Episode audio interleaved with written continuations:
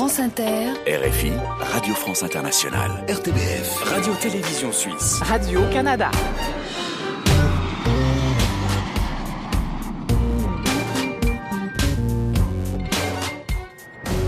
Bonjour à tous, bienvenue dans la librairie francophone estivale, sixième étape de notre grand voyage à travers les cultures du monde, avec des confidences, notre séquence inattendue, des livres de poche et des reportages.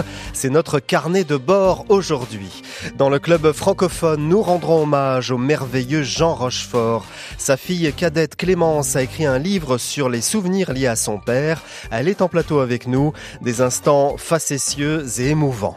Nous irons en Suisse avec Grégoire Delacour en Arménie avec Lionel Trouillot, à New York avec une libraire et vous entendrez aussi l'ancien président François Hollande, la belge Caroline Lamarche et la chanteuse réunionnaise Christine Salem. La librairie francophone estivale.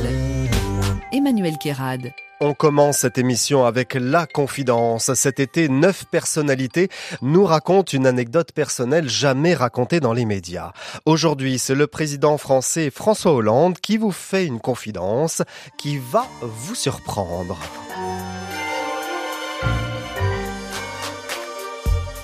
C'est un 20h euh, le soir. Ce n'est pas n'importe quel soir, c'est le 6 mai 2012. Et euh, je sais par euh, des enquêtes euh, qui me sont transmises que je suis président de la République ce soir-là. Mais comment en être sûr? En regardant la télévision. C'est à 20 heures que sera vu le visage Eh du oui. président.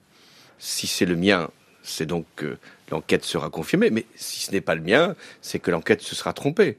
Je ne veux croire qu'à la télévision. C'est elle qui va authentifier devant les Français mon élection. Alors, je suis dans mon bureau, euh, au- à la présidence du Conseil général de la Corrèze, à Tulle, et je demande à mes collaborateurs, mettez-moi la télévision à 20 heures. Et malheur, ils n'arrivent pas à allumer l'appareil de télévision. Ils cherchent les télécommandes, ils se trompent, c'est très compliqué maintenant, le branchement n'est pas fait, il est 8 heures moins une, il reste encore 30 secondes, donc peut-être que les Français apprendront avant moi que je suis président de la République. Et bonheur de la technique, habileté de mon collaborateur, à 20 heures précises, la télévision s'est allumée et je suis devenu donc président de la République. Vous avez failli euh, ne pas le savoir tout de J'ai j'ai failli ne pas le savoir. Enfin, avec la rumeur de, de la rue. Exactement. Mais voilà pourquoi la télévision est aussi Ouais. importante dans notre vie et notamment notre vie politique. Ce qui n'est pas dit à la télévision ce soir-là n'est pas euh, finalement la proclamation du résultat. Merci, Monsieur Merci. le Président. Après cette confidence inédite à la radio de François Hollande qui a publié des albums jeunesse sur l'État et les institutions chez Glénat, voici la séquence inattendue. Le principe emmener un auteur ou un artiste dans un lieu improbable ou inhabituel. Aujourd'hui, Grégoire Delacour imagine un voyage immobile depuis les bords du lac Léman en Suisse.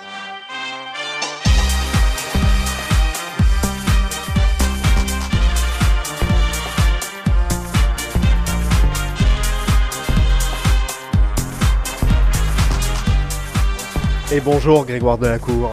Emmanuel Kérat, bonjour. On est dans un lieu que vous avez choisi qui vous fait penser à un autre lieu quelque part dans le monde. On est en Suisse, pour tout dire, à Morges.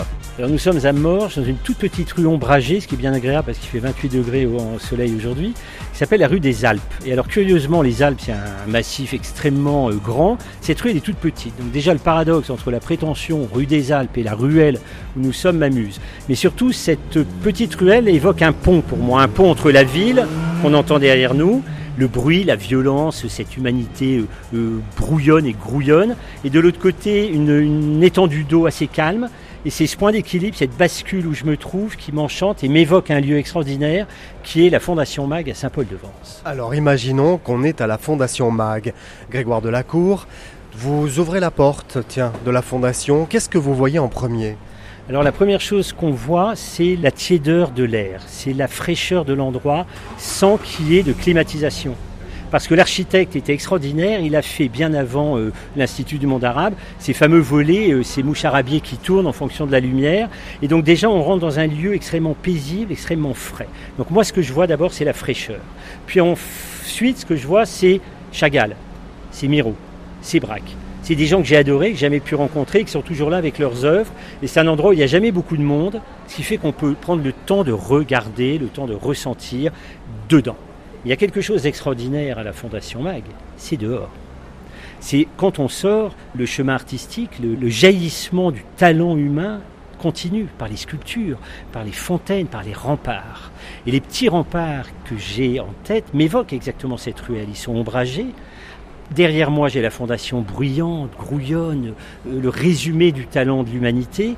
Et à droite, au lieu d'une étendue d'eau comme ici, très plate d'ailleurs, il faut reconnaître, le Léman, c'est quand même pas non plus euh, fondard.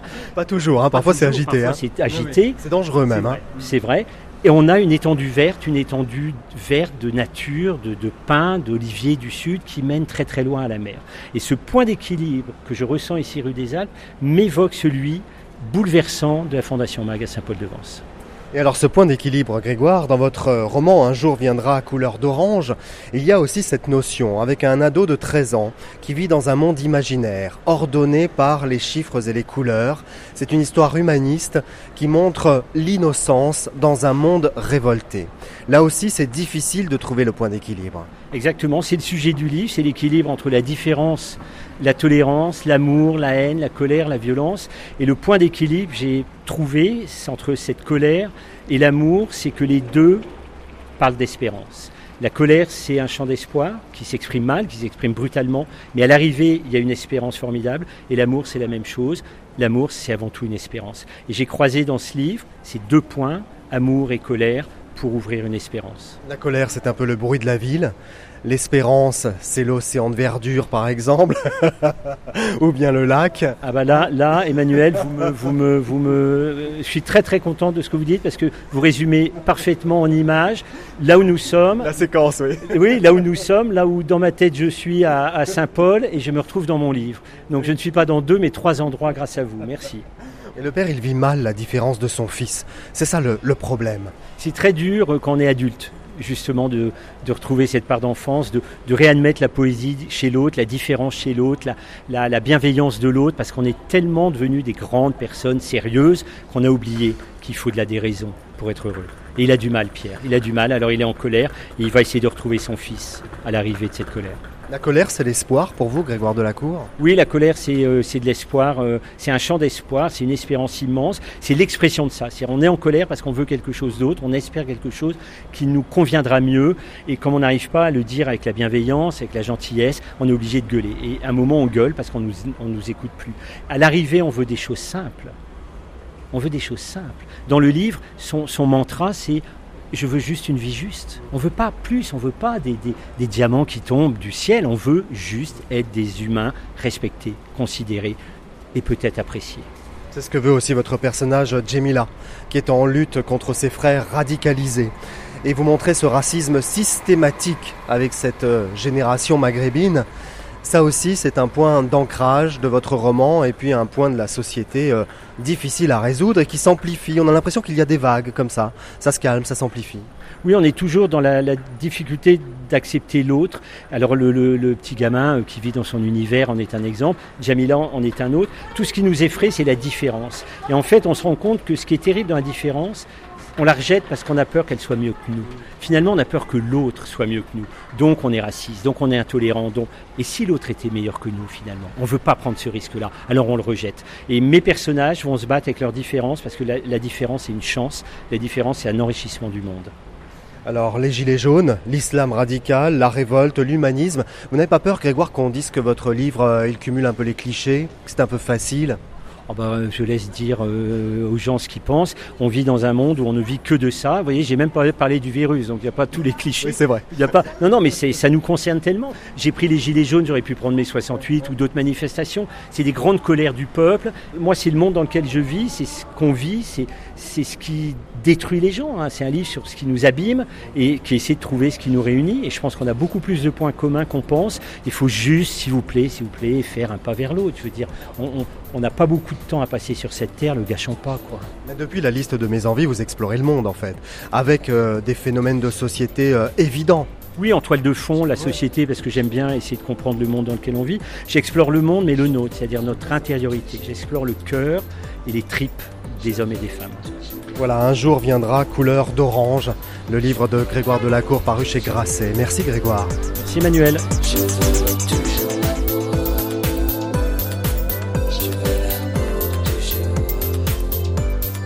À suivre dans la librairie francophone estivale, un entretien sélectionné dans le cadre des 15 ans du programme initial. L'écrivain haïtien Lionel Trouillot avait fait une balade avec nous à Erevan lors du sommet de la francophonie en Arménie. Ce sera après l'artiste sénégalais Las.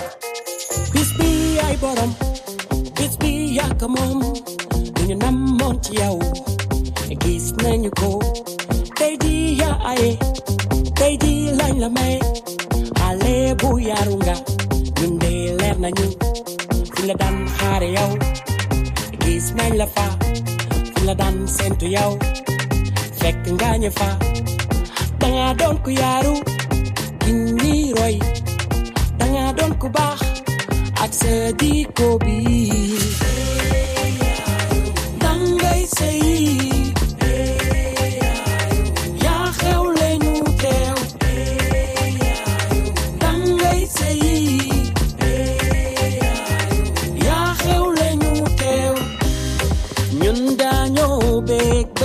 joy lañ doon ñaan borom bi may nañu ko di sant te di la ñaanal waajur ju ne naan borom bi may ko doom ja màgg bay seeyi ji kon waarato jooy fompa rongoñ ye tey di sa bis la bégel waay tey di yàgg moom man bee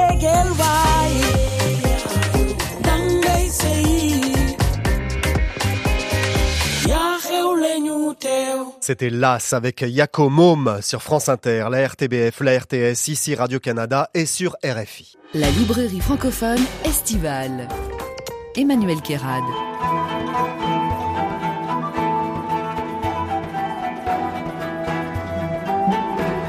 Et nous voici arrivés dans le centre euh, d'Erevan avec euh, Lionel Trouillot qui nous accompagne dans ces rues de la ville d'Erevan ici en Arménie.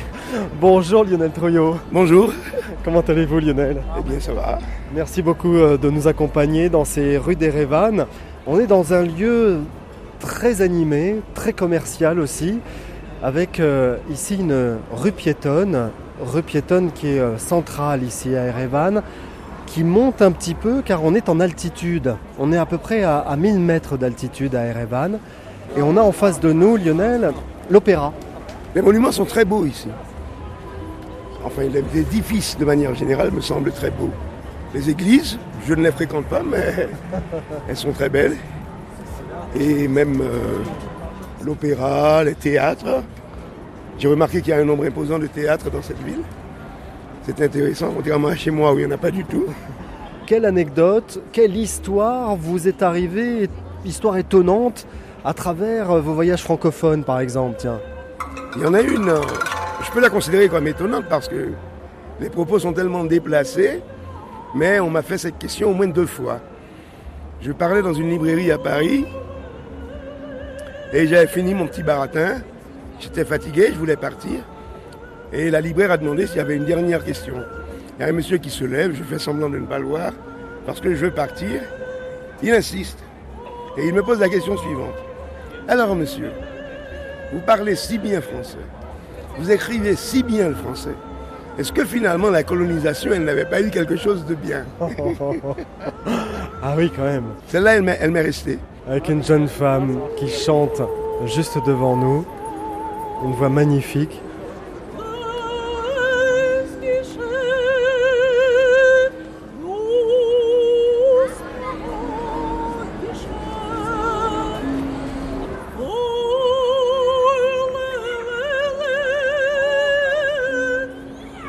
A des surprises comme ça dans les rues d'Erevan.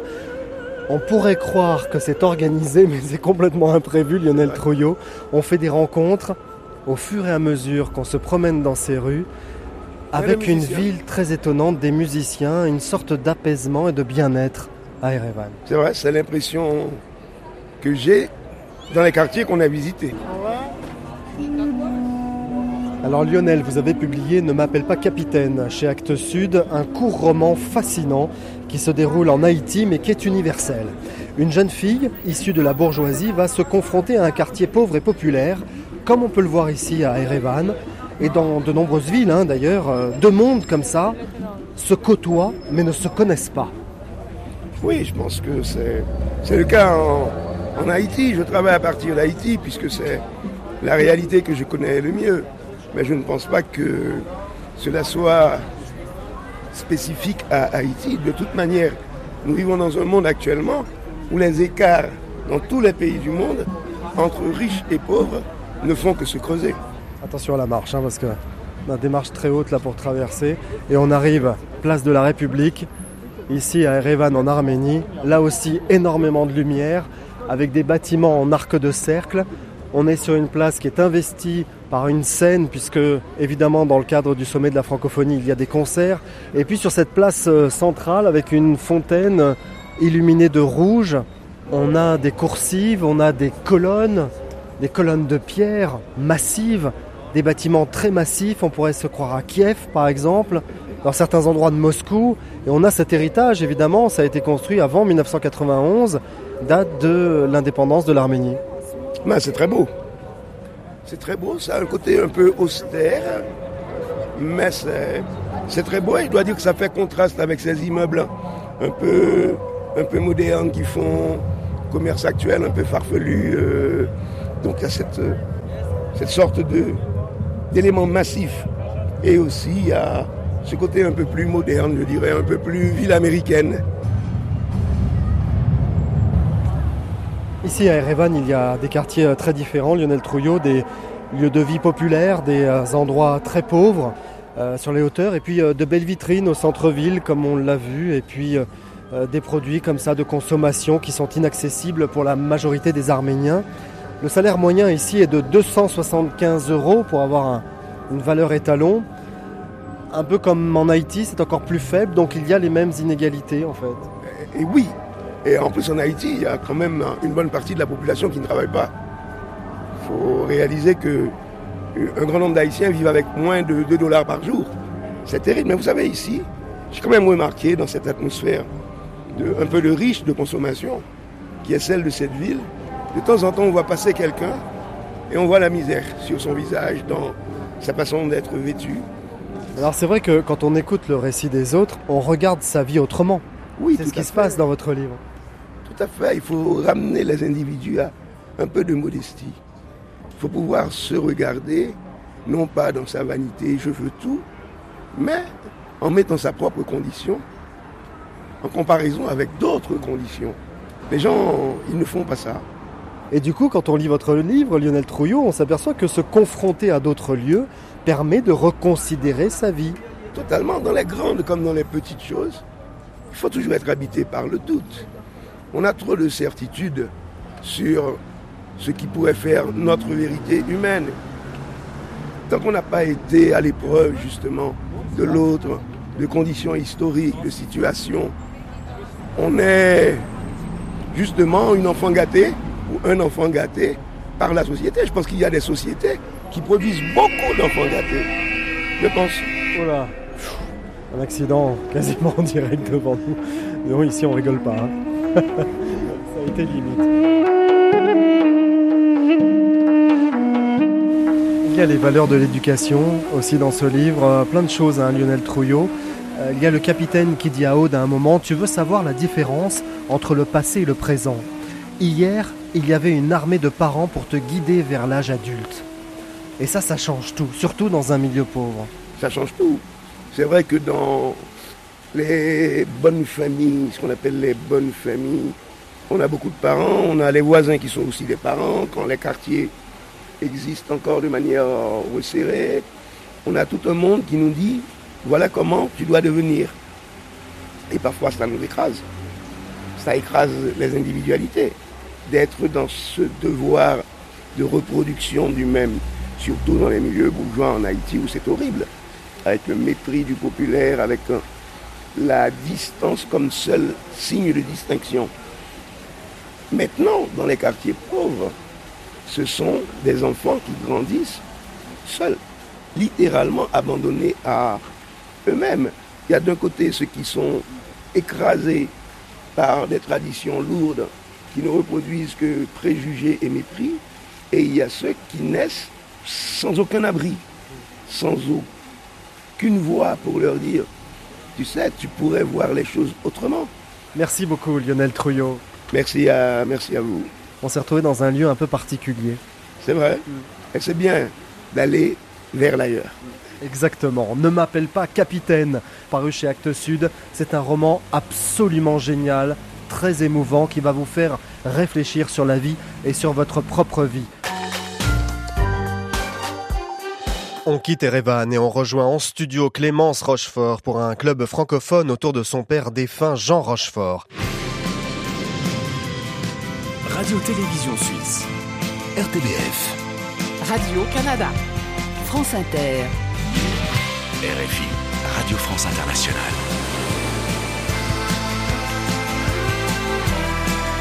La librairie francophone estivale.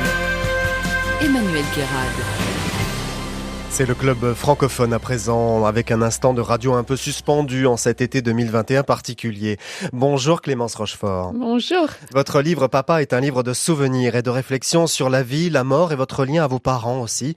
Vous êtes la fille cadette de Jean Rochefort, vous êtes né en 1992 et cet écart d'âge avec lui vous a parfois interloqué, surtout quand les autres s'en mêlaient, parce que c'était ça le problème. Oui, exactement. C'est j'ai des souvenirs euh, davantage à l'école où c'est peut-être un peu plus douloureux d'avoir un père plus âgé, un père euh, un peu différent des, des autres. Et c'est peut-être à ce moment-là. Mais mais après, j'en ai vite conclu que c'était une chance. Euh, On n'a pas perdu de temps en Hmm. fait. Jusqu'à votre sixième, vos parents mentaient sur leur âge, vous écrivez ça avec vous, ils se donnaient euh, 50 et 55 ans. Oui, exactement. Alors que mon père, je crois, en avait 15 ans de plus. mais, mais oui, c'est vrai. Euh, c'est vrai. Oui, il m'avait peut-être pour me préserver un moment. Puis Ouais. ça s'est fait progressivement tout ça. Vous avez eu peur de sa disparition depuis toujours? Oui, depuis toujours, oui. J'ai, je l'ai vu euh, vieillir un peu plus vite que les autres pères et à ce moment-là, oui, j'ai, plus à 16-17 ans en fait. Ouais. Avant, parce qu'après c'était un père très dynamique, qui travaillait beaucoup, donc je le Mhm. ressentais pas beaucoup. Mais oui, oui, ça s'est euh, avéré, euh, oui, oui, une chose, oui, oui, qui m'a pu- beaucoup inquiété. Bon, vous imaginez en tout cas dans ce livre plein de choses, encore aujourd'hui, hein, parce que vous faites vivre sa mémoire. Vous imaginez ce qu'il aurait aimé lire, par exemple, et vous citez le premier livre d'Édouard Baird, Les élucubrations d'un homme soudain frappé par la grâce. Et vous dites ça, ça aurait plu à mon père. D'ailleurs, il, il parle de lui. Oui, exactement. Euh, genre de choses, voir euh, au théâtre, euh, voir des, des personnes comme ça qu'il aimait beaucoup. Je pense à Guillaume Canet, à Vincent Delerme. Euh, il s'approchait beaucoup de cette nouvelle génération du cinéma, de la chanson. Il trouvait que c'était important de pas rester dans l'entre-soi du conservatoire, euh, un peu de s'imprégner de toutes ces personnes-là. Et, et la transmission comptait beaucoup pour mon père. Et c'est vrai qu'en écrivant ce livre, j'ai énormément pensé à la transmission. Alors, Édouard Baird nous a justement parlé de votre père, figurez-vous. Lors de la sortie de son livre dans la librairie francophone, on a retrouvé cet instant. Écoutez. C'était à la fois quelqu'un que j'aime personnellement, mais c'est aussi un monument de ce pays. J'aime bien les, les Mm. gens qui sont des monuments. C'est ça qui fait l'identité d'un pays plus que les frontières ou que les brevets. J'ai l'impression que ce sont des, des personnalités, des, des- des grandes voix écrites ou parlées, oui. Qu'est-ce que ça donne, Jean Rochefort Vous l'imitez Non, je sais, mais je me trompe. En fait, mon personnage, il cherche à imiter parce que, Oui. mais c'est plus un truc à la Marielle. de, Oh, mon grand. Non, mais ça va pas. Donc c'est plus proche de Marielle ou de Noiret. Il Oui, cherche peu Marielle aussi. c'est ouais. ces Mm. voix de comme Mm. ça, mais c'est des voix très enveloppantes comme ça. C'est des voix qui vous prennent dans les bras, qui vous rassurent. Ouais. disent, T'inquiète pas, mon vieux. Ne t'inquiète pas, rien ne s'arrange jamais. Donc ça sert à rien de s'inquiéter. Et c'est pas Roche, voilà, c'est un- une un mélange. une époque comme ça. C'est un Mm. type de voix masculine. Ça doit être, je dois chercher mon père.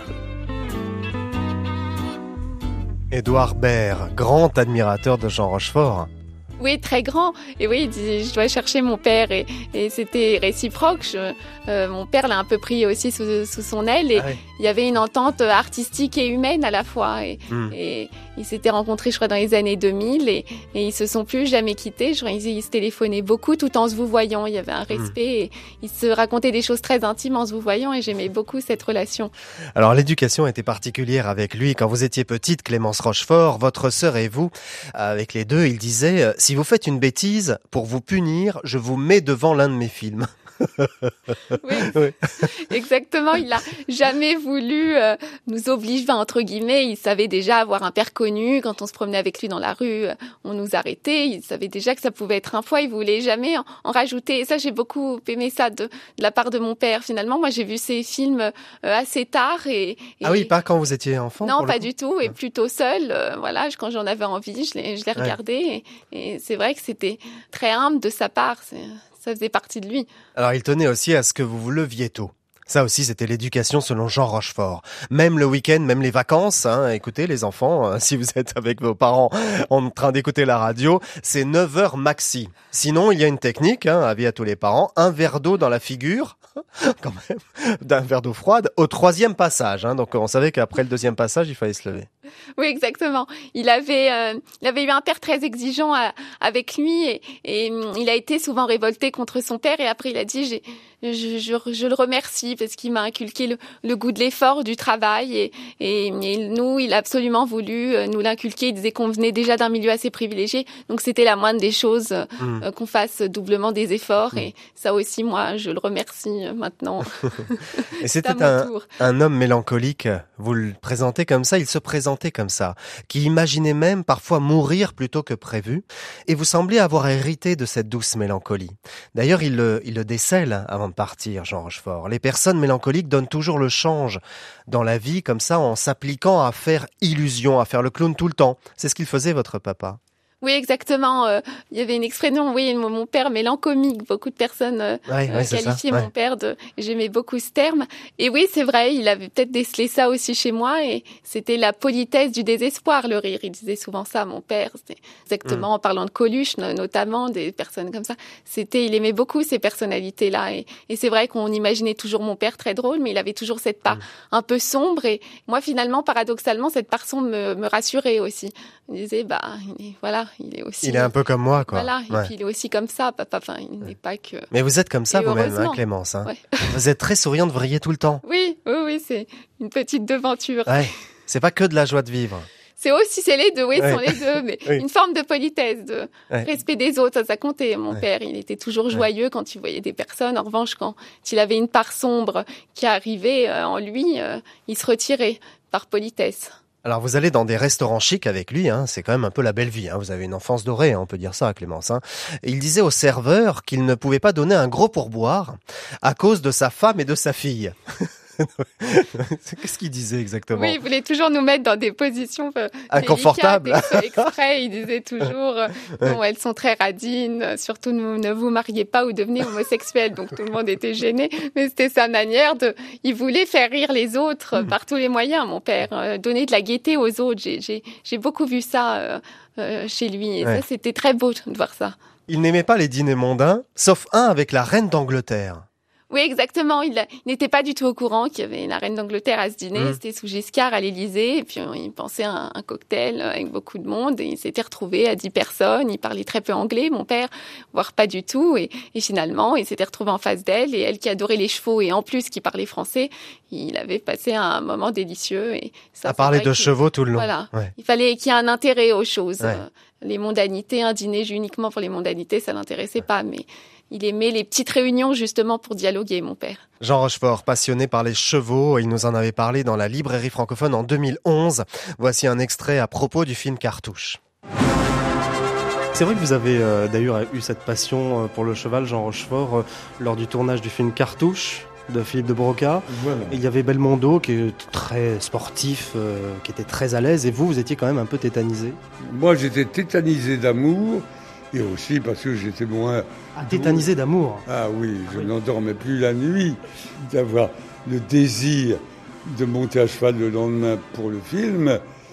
Mais en général, je me cassais la gueule tout le temps. Belmondo n'est jamais tombé de quoi que ce soit, jamais de sa vie. Et j'en ai marre, il m'agace.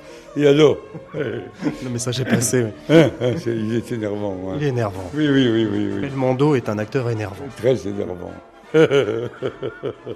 Et alors, euh, là, j'ai eu un, voilà, j'ai été, j'ai eu un coup d'amour. Le coup d'amour, comme il dit pour les chevaux. Clémence Rochefort, comment il vous parlait des chevaux? Comment avez-vous vécu cette passion à ses côtés, vous? Euh, on sentait que c'était un peu le passage obligé, entre, euh, voilà, on soit montait à cheval ou alors s'en occuper. Et hum, euh, je l'ai vécu. euh, Peut-être que je dirais que c'était un peu une passion euh, familiale envahissante de temps en temps, mais en même temps, je dirais que ça m'a appris plein de choses. Ce, ce recul, cette vie à la campagne, euh, ce retour au crottin, comme il disait mon père, il disait que c'était très important, de pas uniquement que ça enlevait un peu d'ego, tout ça. Il avait raison. Et finalement, de cette enfance à Rambouillet au milieu des chevaux, j'en, j'en garde un beau souvenir et un enseignement un peu sur sur la nature, sur la vie, sur autre chose. Peut-être que si j'avais été à Paris pendant toute ma scolarité, j'aurais été complètement quelqu'un d'autre. Et, finalement, c'est un service que mes parents m'ont, m'ont rendu. Le cheval est d'abord historique.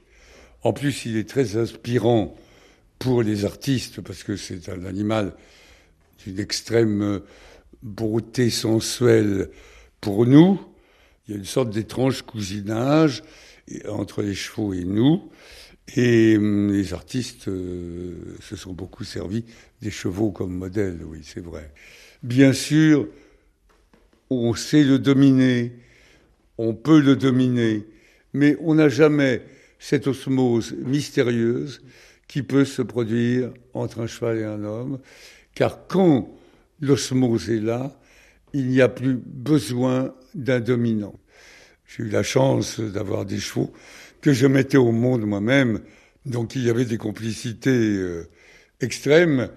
J'ai appris le misanthrope, le rôle d'Alceste, sur une jument qui s'appelait Blandis, et j'ai appris Don Quichotte sur le dos de sa fille.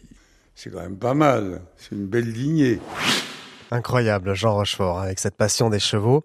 Il était capable de tout hein, pour monter sur scène, pour faire rire le monde, le public et au cinéma aussi.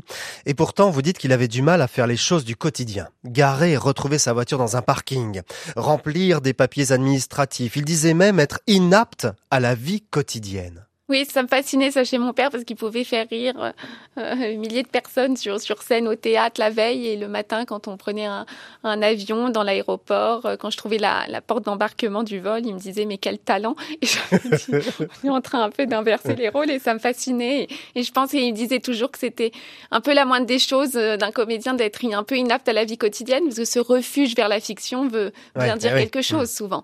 Et c'est vrai que mon père me racontait toujours que son père lui disait toujours tu, tu ne feras rien dans la vie. Enfin, Oui, parce que c'était un rêveur. Oui, voilà. Et c'est ça qui le désolait. C'est qu'autour de lui, il n'y avait pas assez de rêveurs. Il fallait rêver. Et vous, il vous dit d'ailleurs, Clémence, écris, tu es faite pour ça.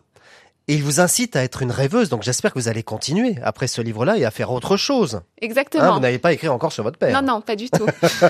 un un peu. roman pour faire rêver? Voilà, un roman pour faire rêver sur vrai? un, autre sujet. Ouais. Ouais. Ouais, Il avait, ce- comme je disais à l'instant, ce goût de la transmission. Quand il sentait quelqu'un doué pour quelque chose, il le disait, il se gênait pas, et, et inversement. Et il m'avait, oui, entre autres, dit ça. Ouais, Vous êtes une rêveuse, vous?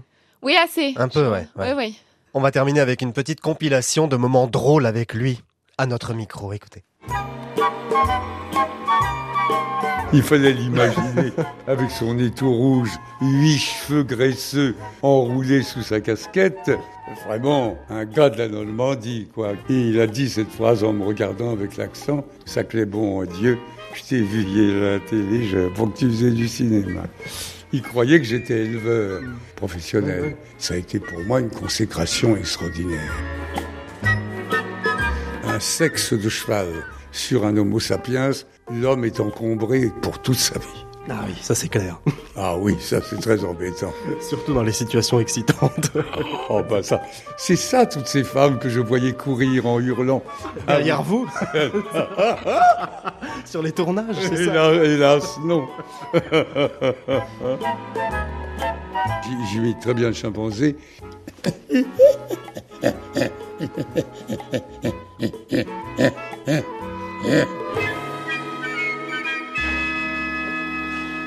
Oui, il m'avait fait tous les animaux à un moment. bon, merci beaucoup Clémence Rochefort. Euh, J'ai été ravi de vous accueillir, vraiment. C'est très émouvant pour moi de vous avoir face à, Merci. face à nous ici dans la librairie francophone.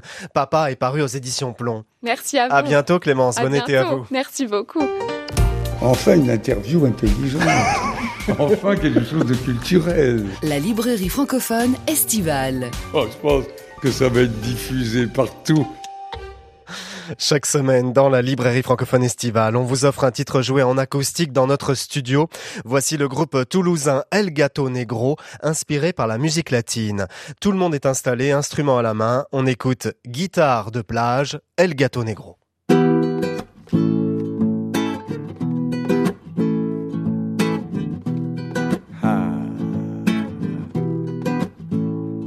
L'été est lourd et l'ombre se fait rare. Rien de mieux à faire que deux accords de guitare étalés de tout mon long. Nu sur le carrelage, je tends, appelle le bras et prends mon instrument de plage. La saison sera bonne. Je révise mes classiques, des balades et des romances pour aller miauler dans les criques. Je suis le latin lover, les hommes beaux icônes. On me dit coureur de jupons ou mangeur de culottes, c'est vrai. Je fais du zèle, j'ai quelques coups d'avance. Je suis le mec trop sympa qui pourrait gâcher tes vacances. Je fais de la guitare de plage et toi du ukulélé de forêt. je fais de la guitare de plage et je pisse dans les violons du jazz. Je ne joue pas de l'électrique, je ne connais pas mes gammes. Toi le roi de la technique et moi le bouffon de ces dames. Ma gratte est en carton, les cordes sont en plastique. Tu joues dans les banquets et moi j'anime les pique-niques. Le typique chic type sympa et à la mode qui se fringue dans les fripes et qui rentre dans les codes. Tu prépares des cocktails, tes blagues sont mortelles. Ton sourire éclatant et ta chevelure en bordel. Tu es tellement aimable, tu fais dans la dentelle. Mais moi je pionce dans le sable quand tu crées chez à l'hôtel. Je fais de la guitare de plage et toi du ukulélé de forêt. Je fais de la guitare de plage et je pisse dans les violons du jazz. Je fais de la guitare de plage et toi du ukulélé de forêt. Je fais de la guitare de plage et je pisse dans les violons du jazz. Je reçois la critique, j'entends que ça jazz. Les mecs sont hystériques dans le latin jazz. D'où vient-il ce chat? D'où tient-il ce charme? Grimper au rideau et monter dans les arbres. J'y tends des sables, mal poli et aimable, je ne fais pas couler de larmes. La guitare est mon arme et j'ai déjà cousu la bouche au mec de la guitare manouche. Mais il m'arrive de prendre la moche, je compte un peu que prend la mouche. Ça fait bander des bandits et des babas en babouche et même danser des mamies et des dandys des bains douches. Je plais à toutes les femmes, sauf à la mienne. J'aurais pas dû prendre ma guitare pour notre de miel. Écoute-moi ma biche, l'année prochaine je suis riche. Je rembourse tes parents et on part vivre en Autriche. Saltimbanque, plouc de calanque, branleur en planque, interdit dans les banques. Et si ma musique est toxique, la tienne est à l'amiante. Moi je manie le pipeau et toi la flûte traversante. Je fais de la guitare de plage et toi du ukulélé de forêt. Ah. Je fais de la guitare de plage et je pisse dans les violons du jazz. Je fais de la guitare de plage et toi du ukulélé de forêt, forêt, forêt, forêt. Je fais de la guitare de plage et je pisse dans les violons du jazz. C'était El Gato Negro dans le studio de la librairie francophone estivale. La librairie francophone estivale. Emmanuel Kérad. Chaque semaine, pour cette nouvelle saison, on vous propose deux livres de poche. Le premier est choisi par un libraire de la francophonie.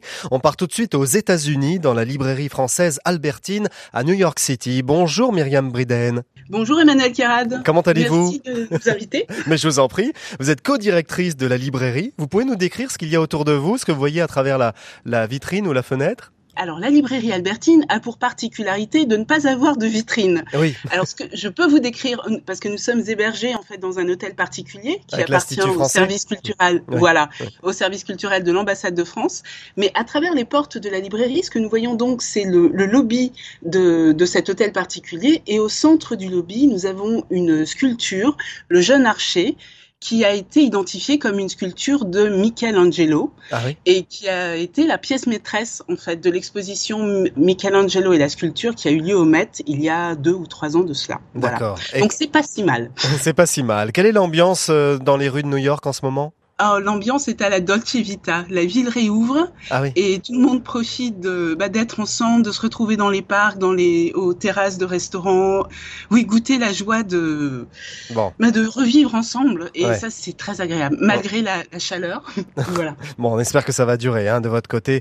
On vous a demandé euh, de choisir un, un livre de poche pour les vacances. Quel livre conseillez-vous, Myriam? Alors moi, je vous conseille la sonate à Bridge Tower, un roman d'Emmanuel Dongala, son dernier roman en date, et qui a été publié aux éditions Babel, Actes Sud.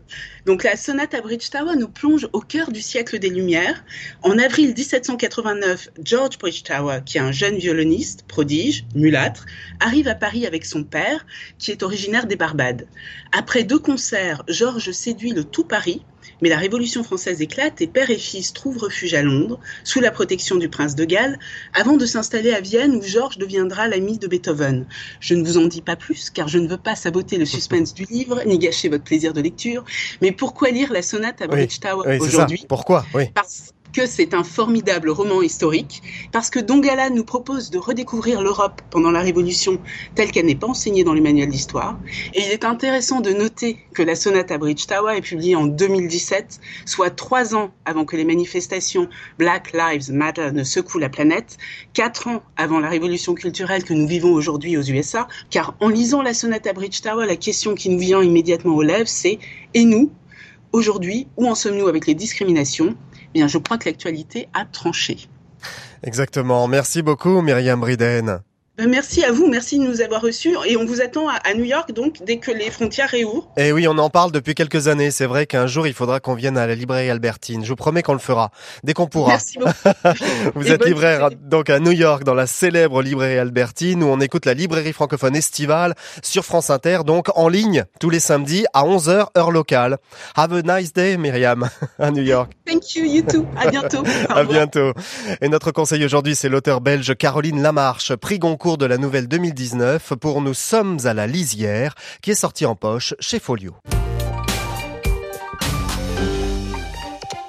Il est beaucoup question d'animaux et surtout des liens entre les animaux et les humains. De quoi sommes-nous à la lisière, Caroline?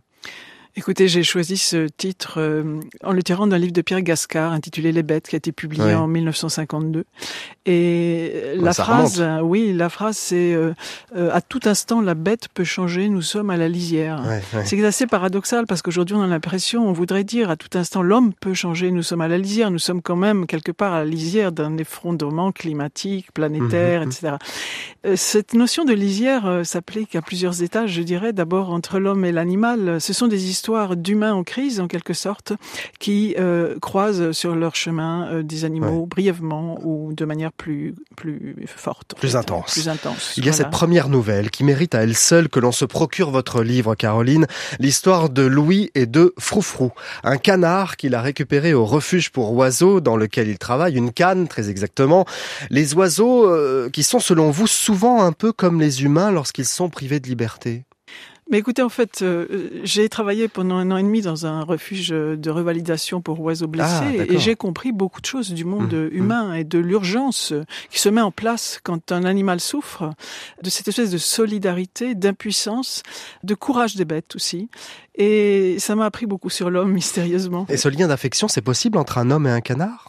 Ah bah écoutez, euh, c'est très autobiographique. C'est vrai, vous l'avez vécu ça? Vous avez vécu une histoire d'amour avec un Ah canard ben j'ai vécu une love story avec un canard. Je dirais même que j'ai écrit la nouvelle qui est la plus longue du recueil Oui. euh, pour me remettre euh, du départ euh, vers la liberté, vers la sauvagerie de cette bête qui, si j'avais un peu insisté, serait resté près de moi. Mais j'ai vraiment, quand on aime, on laisse partir. Vous dénoncez au passage aussi le mal que l'on fait aux oiseaux avec les herbicides dans les champs Oui. qui les rendent malades. Les moineaux, par exemple, qui se font de plus en plus rares en ville, on le dit, et on le constate d'ailleurs, mais aussi à la campagne. Les oiseaux sont des animaux moins considérés que les autres par les hommes? Écoutez, euh, moi dans mon enfance, mon père m'avait fait euh, un- une mangeoire à oiseaux et un petit théâtre de marionnettes. Et j'ai toujours dit que les deux lieux de ma consolation, c'était la maison de la nature et la maison de la fiction. Et aujourd'hui, la maison de la nature, elle souffre beaucoup et on sait qu'en France, 30% des oiseaux ont disparu en une quinzaine d'années. En Belgique, c'est 50%. Ah oui. Les insectes ont disparu, disparaissent. Et euh, un jour, euh, comme l'écrivait Rachel Carson, hein, déjà dans les années euh, 60, un jour le ciel sera vide si nous continuons. Il y a aussi mensonge, le cheval et cette gamine qui va rêver grâce à lui. Le cheval qui incarne souvent l'espoir et la liberté. Euh, ce cheval s'appelle étrangement mensonge. Je ne sais pas d'où m'est venu ce, titre. Quoi qu'il en soit, euh, pour cette jeune fille, euh, les, les adultes mentent, ça c'est certain. Et ce cheval représente une espèce de, de liberté et en même temps de risque parce qu'elle n'a jamais appris à monter en réalité. Et elle dira J'aimerais sentir le cheval toute ma vie. J'aimerais qu'on sente quand on m'approche l'odeur de mensonge qui est celle de mon amour. Le hérisson, souvent discret, souvent à la lisière, justement. Je voulais qu'on termine avec lui parce que c'est vraiment l'animal à la lisière. Et oui, en voie de disparition aussi, d'ailleurs. Tant de dangers le menacent. N'ont plus d'insectes. Oui. Comme un petit frère que l'on veut protéger. Il faut toujours protéger un petit frère, mais parfois, on n'y arrive pas toujours comme on veut. C'est ce que ressent cette femme qui sauve un hérisson sur la route. Oui, c'est ce qu'elle dit d'ailleurs. Oui, oui. Et puis cet hérisson est un peu une métaphore aussi de, la, de deux choses de l'amour et d'un livre que la narratrice ne parvient pas à lire, mm. euh, qui est l'Ulysse de Joyce, et qui est un livre épineux, difficile à, à, apprivoiser. Et le hérisson est aussi très difficile à apprivoiser, comme l'amour du reste. Et donc, c'est une, je pense que c'est la nouvelle la plus ironique. Euh, souvent, quand je parle d'amour, je suis extrêmement ironique. Mm. Et euh, donc, c'est une nouvelle hérissée de piquant et de tendresse. Mais vous allez très loin, Caroline, quand même, avec ces analogies. Entre un petit frère et un hérisson. Entre les deux, franchement, il n'y a pas photo. Mais je hein, pense que c'est cette femme qui est assez euh, délaissée par l'amour, en tout cas qui est, sa vie est un ratage amoureux, disons-le. Elle voit dans les, les, animaux un peu fugitifs et un peu compliqués euh, des sortes d'alter ego. Mais ceci dit, ce n'est pas du tout un recueil, un message. Je me suis rendu compte en rassemblant ces nouvelles que j'avais beaucoup écrit au fil des ans, depuis 20 ans sur les animaux. Donc euh, c'est pas intentionnel. Ils étaient là à l'origine de la nouvelle ou bien ils l'ont traversée. Et le livre de Caroline Lamarche, Nous sommes à la lisière, est paru en poche chez Folio. On termine cette émission avec le bonus créole. Aujourd'hui, c'est le choix de la chanteuse réunionnaise Christine Salem, qui a choisi une auteure de la Réunion. Isabelle Kishna, qui a écrit euh, enfin, son premier roman en 2017, qui s'appelle Gourmande, mais qui parle, euh, enfin, on va dire, des séquelles... Euh, des violences euh, sexuelles euh, sur les enfants. Et l'inceste aussi. Et l'inceste aussi. Enfin, j'aime bien sa façon d'écrire, sa, sa plume, quoi, comme elle dit elle-même. Elle a mis en place aussi euh, ce qu'elle appelle l'écriture bienveillance à La Réunion, où elle fait des, des ateliers d'écriture pour les femmes en difficulté. elle intervient aussi dans, dans les prisons. Enfin, elle, elle y va à fond. Enfin, je dis ça parce que moi aussi, j'étais, euh, je, travaillais dans le social pendant des années, donc c'est pour ça, mmh. son travail mmh. aussi euh, mes pattes par rapport à ça aussi. Mais vous avez quitté d'ailleurs euh, le travail social pour la musique. Pour la musique. Mais assez tard d'ailleurs. Hein. Vous avez longtemps résisté, vous avez tenu bon. Hein, quand, essayé, mais à un moment donné, euh, voilà, il fallait faire un choix. Ouais. Alors Isabelle Kishna, qui est née à Dijon, mais euh, c'est l'île de naissance de son père, et elle est installée évidemment sur l'île de la Réunion depuis de nombreuses années. Et vous avez cité son livre Gourmande, paru en 2017. Elle a conçu aussi un programme d'accompagnement à l'expression, euh, associant ateliers d'écriture, médiation et aussi bibliothérapie. Elle a monté une structure nommée Plume. Merci beaucoup Christine Salem. On va terminer justement avec de la musique de la Réunion. On va choisir dans votre album un ah bah extrait. Je dis non par exemple, qui dénonce le racisme. Ouais, qui dénonce un peu tout. Un peu tout. voilà, Christine Salem dans le bonus créole de la librairie francophone. À bientôt Christine. À bientôt. Et je dis non à ces machines de guerre, la façon dont vous la terre, même l'océan, il n'est plus clair. Et je dis non à ces peuples en colère, à regarder pleurer nos frères, sûr qu'on deviendra tous poussière. Et je dis non, non, non, non, non, je dirais non. Et je dis non, non, non, non, non, je dirais non. Et je dis non, la vie n'est pas une galère, il suffit de vous aimer en frère, sûr que l'amour te rendra fier. C'est la fin de cette édition. Je vous retrouve sur Facebook, Twitter et Instagram pour communiquer avec vous. À la rédaction, Jean-Philippe Verret de France Inter avec les équipes de la RTBF, de Radio-Canada, de la RTS et de RFI. David Le Prince avec Arnaud Caillé pour la réalisation et la technique. Valentine Chedebois à la prog musicale. La semaine prochaine, nous irons dans le sud de la France, en Tunisie dans un célèbre restaurant breton. Et vous entendrez Mathias Malzieux, Maëlys de Kerangal, Boris Cyrulnik, Yann Kefelec et le prix des cinq continents, Merci d'avoir écouté la librairie francophone estivale. Bon week-end et bel été à tous.